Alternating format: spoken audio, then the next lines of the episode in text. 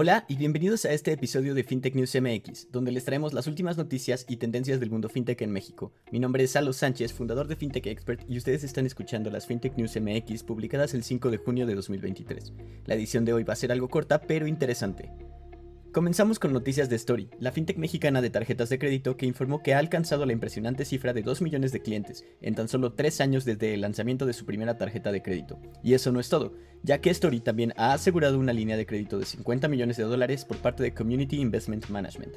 Con una tasa de aprobación del 99%, Story planea utilizar este nuevo financiamiento para seguir aumentando su base de usuarios. Definitivamente, su crecimiento demuestra que aún hay una demanda creciente en espacios financieros subatendidos por bancos y fintechs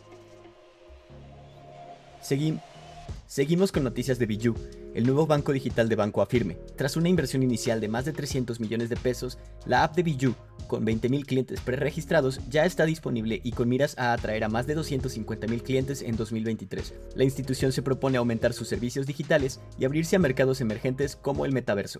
Sin embargo, el camino no será fácil y será interesante ver cómo Biju se desenvuelve en un mercado altamente competitivo.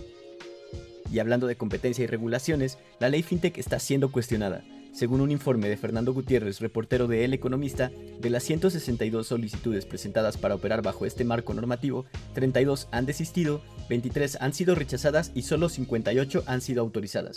La complejidad y lentitud del proceso de regulación pueden ser disuasivos para las startups, limitando la innovación y la diversidad de servicios financieros en México. Esta nota destaca la importancia de acelerar y simplificar estos procesos para promover el crecimiento del ecosistema fintech.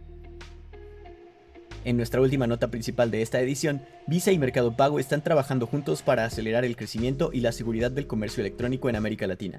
Juntos están impulsando la adopción de la tecnología Visa Token Service, que ha incrementado las tasas de aprobación de mercado pago en un 3% y su uso ha aumentado en un 300% durante el último año.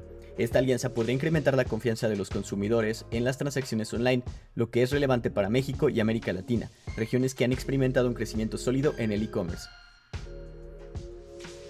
Y para terminar esta edición tenemos nuestro FinTech Flash, noticias FinTech más cortitas.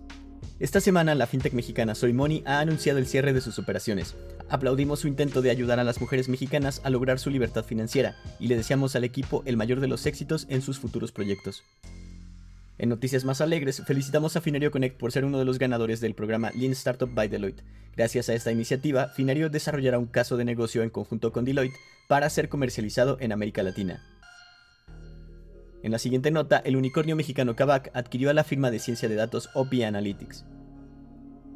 Y para terminar, se anunció la integración de pagos digitales para los usuarios de la línea 5 del Metrobús de la Ciudad de México, quienes ahora podrán pagar el servicio de transporte público con tarjeta bancaria, teléfono móvil, reloj inteligente o CODI. Y eso es todo por hoy. Muchas gracias por acompañarnos en esta edición de las FinTech News MX. Yo soy Salo Sánchez de FinTech Expert y con el apoyo de Jessica Escalante Chávez y Roberto Almanza, curamos y sintetizamos todos estos contenidos FinTech para ustedes. Si quieres seguir informado sobre las últimas tendencias en tecnología financiera en México, no dejes de suscribirte a nuestro boletín y síguenos en nuestras redes sociales en fintechexpert.mx. Te esperamos la próxima semana con más noticias y análisis del mundo FinTech.